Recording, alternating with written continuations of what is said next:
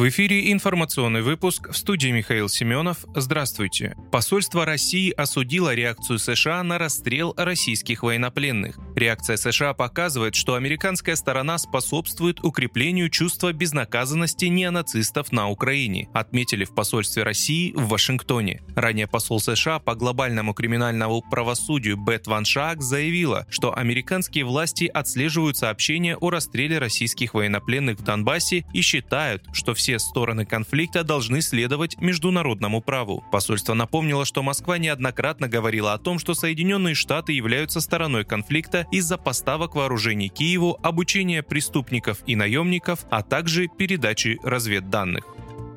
В Белгородской области начали возводить оборонительные сооружения. Засечная черта будет обустроена на границе с Украиной в Белгородской области, заявил губернатор региона Вячеслав Гладков. По его словам, власти области готовятся к различным вариантам. Создание засеки чиновник объяснил обстрелами ВСУ. СМИ сообщали, что укрепление в регионе возводит в том числе ЧВК «Вагнер». По словам главы Белгородской области, создание такой фортификационной системы связано с напряженной обстановкой. Подробности того, как будет устроена засека, человека Гладков не сообщил, сославшись на военную тайну. Напомню, с 24 февраля власти Белгородчины потратили на расходы, связанные со спецоперацией, порядка 13 миллиардов рублей.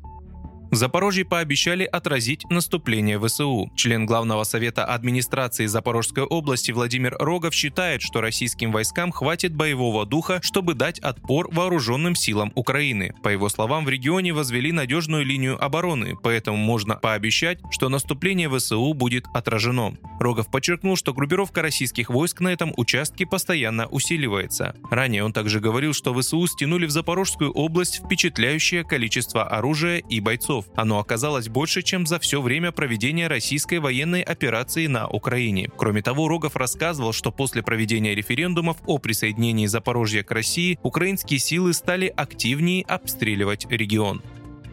Пиво из растущего на юге Германии хмеля снижает риск болезни Альцгеймера. Итальянские ученые изучили влияние пива на человеческий организм и установили, что оно помогает снизить вероятность развития болезни Альцгеймера. К такому выводу пришла группа специалистов из университета Милана Бикока. Такое полезное свойство обусловлено применением цветков хмеля в процессе пивоварения, которые содержат антиоксиданты, способствующие выведению опасных для мозга токсинов. Авторы научной работы также сравнили свойства разных сортов хмеля и выявили, выявили наиболее полезный для профилактики болезни Альцгеймера. Таким является вид растения, выращиваемый в немецком городе Теттнанг. Он используется для приготовления янтарного и светлого лагера. Напитки на основе указанного хмеля имеют высокое содержание определенного антибиотика, уменьшающего воспаление в мозге, благодаря чему могут оказывать благотворное влияние на людей из группы риска.